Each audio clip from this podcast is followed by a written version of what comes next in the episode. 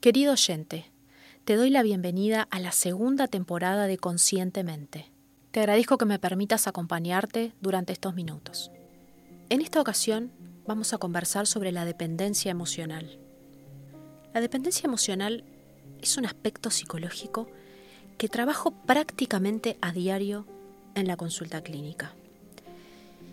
Se da con todo tipo de vínculos, vínculo de pareja, entre amigos, entre padres e hijos, hablando de hijos adultos. Y está vinculada con esta dependencia afectiva, con esta incapacidad de estar solo y con esta necesidad extrema de sentir continuamente afecto, cariño y amor de parte de un otro. En este sentido, se vincula directamente con algunas ideas irracionales que plantea Albert Ellis, que es un autor, un psicólogo cognitivo-conductual americano, que ha hecho un raconto de 11 ideas irracionales que afectan a todos los seres humanos y que justamente distorsionan no solamente nuestro pensamiento, sino nuestra conducta, nuestra forma de sentir, de actuar y de reaccionar. Una de esas ideas es la que él ubicó como la número uno que habla de la necesidad extrema de ser valorado, amado y aprobado por cada persona significativa de nuestra vida o de nuestro entorno. Claramente podemos notar el nivel de irracionalidad y de ilógico que contiene esta sentencia. Pero obviamente que en este tipo de pacientes que tienen una tendencia muy marcada y muy significativa hacia la dependencia emocional, esta es una premisa sumamente válida para ellos y la consideran lógica y hasta correcta. La otra idea irracional de Albert Ellis que se vincula con esto es la número 8, que habla algo así como se debe depender de los demás y se necesita a alguien más fuerte en quien confiar. Obviamente podemos visualizar claramente el nivel de racionalidad que también contiene este concepto, que también obviamente es muy válido y es la explicación que trae el paciente que tiene esa dependencia afectiva hacia un otro. Justamente este tipo de dependencia emocional es muy peligrosa y muy riesgosa porque estamos empoderando y estamos colocando realmente muchísimo poder y muchísima relevancia en ese otro, que puede ser, como decimos, un familiar, un amigo, un hijo, un padre, alguien de nuestro entorno, al cual le estamos otorgando un poder que realmente no tiene. Y a la vez que le estamos otorgando ese poder a esa otra persona, nos estamos vulnerabilizando nosotros al extremo. Estamos quedando cada vez más debilitados, más empobrecidos, desde nuestras capacidades, desde nuestra autoestima, desde cómo nos percibimos a nosotros mismos, con nuestras capacidades, con nuestro potencial. Y obviamente que el riesgo también radica aquí, que por lo general del otro lado tenemos una persona que ejerce manipulación psicológica sobre la dependiente emocionalmente.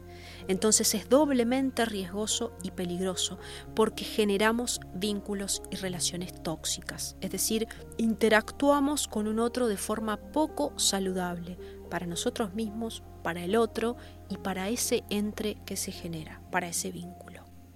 Claro está que estas personas que generan esta dependencia emocional lo harán debido a su historia de vida, debido a situaciones puntuales que hayan tenido que experimentar, vivencias, situaciones, pero necesitamos hacernos conscientes en primera instancia, como siempre, de que tenemos esta dependencia emocional extrema y que es algo que nos inhabilita, que nos bloquea, que nos paraliza en todas las áreas de nuestra vida. Cuando empezamos a trabajar con un paciente o una paciente con estas características y esto empieza a desactivarse y el paciente comienza a retomar su, poder, su conciencia plena sobre sí mismo, su autoestima positiva, empieza a notar cómo su accionar también cambia en sus distintos roles, como trabajador, como padre, madre, pareja, amigo, familiar, etc. Y muchas veces le resulta difícil creer cómo durante todos estos años se ha comportado de esta forma y sobre todo ha generado vínculos de este tipo de toxicidad tan alta y tan importante. Entonces, necesitamos primero diagnosticar y evaluar si realmente estamos padeciendo este síndrome de dependencia emocional o afectiva, hasta qué punto y hasta qué grado llega, para obviamente comenzar a tomar acciones y hacer cosas, como siempre les digo, que siempre podemos hacer cosas desde nuestro lugar, en casa, para poder revertir esta situación. Algo importante a tomar en cuenta, y dentro de las indicaciones y recomendaciones clínicas que te voy a dejar aquí, es obviamente evitar vincularte con gente tóxica, con gente manipuladora, que quiera imponer su estilo de pensamiento, sus ideas, sus creencias sobre las tuyas. Que justamente te genere esta sensación de que no podés, de que lo necesitas o la necesitas para hacer cosas, tomar decisiones, para vivir, básicamente. Por supuesto, también debemos evitar la gente negativa, pesimista, y tenemos que saber que un vínculo, sea del estilo que sea, tiene que sumar. Si pasamos raya, el balance tiene que ser positivo. De lo contrario, ese vínculo no nos está aportando y no nos está sirviendo. Por otro lado, es muy importante que puedas lograr cierto nivel de autoconocimiento. Es decir, que te tomes un tiempo, quizás un tiempo diario, en casa, y que lo destines para ver ¿Qué es lo que te gusta? ¿Cuáles son tus preferencias? ¿Cuál es tu perfil? ¿Qué es lo que estás buscando en un vínculo de amistad, en un vínculo de pareja, en un vínculo laboral? ¿Qué es lo que estás buscando y con qué te sentís cómodo o cómoda?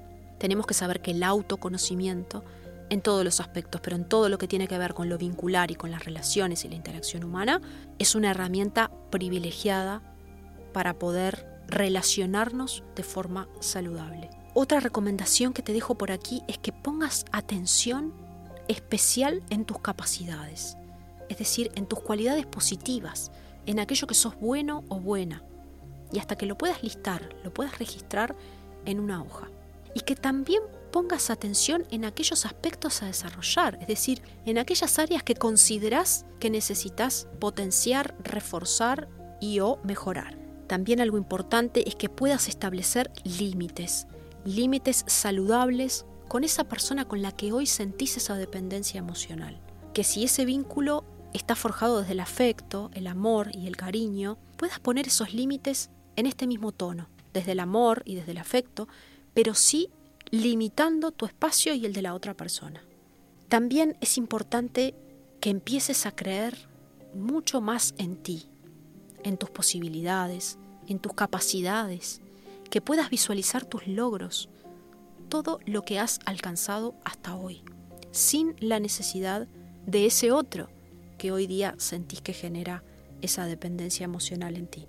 Es fundamental que no idealices a esa persona que hoy quizás te manipula psicológicamente, te maneja, te gestiona y está seguramente potenciando y recargando este circuito de yo no puedo, no sirvo, no puedo solo o sola. Que no lo idealices y que puedas visualizar en esa persona sus aspectos positivos, pero también sus sombras. Y que puedas visualizar que esa persona no es tan fuerte y tan poderosa como realmente la estás visualizando, sino que ese poder y esa fuerza y ese empoderamiento se lo estás dando tú implícitamente y lo estás colocando en un lugar de supremacía, en un lugar donde queda asimétrico, queda por encima a ti, psicológicamente y simbólicamente. Entonces es momento que retomes las riendas de tu vida, que retomes tu poder, que seas el protagonista real de tu vida. Y para eso necesitamos que te autoevalúes en todos estos aspectos que acabamos de conversar. Recordá que tú podés. Tú sos la fuente de tu propia inspiración, de tu propia fortaleza, de tu riqueza. Y necesitamos que tengas una autoestima mucho más reforzada, mucho más equilibrada y fortalecida. Te invito hoy a comenzar este camino hacia la independencia y hacia la libertad emocional. Si te gustó este episodio, te invito a darle like y compartirlo con quien consideres que le vaya a resultar útil.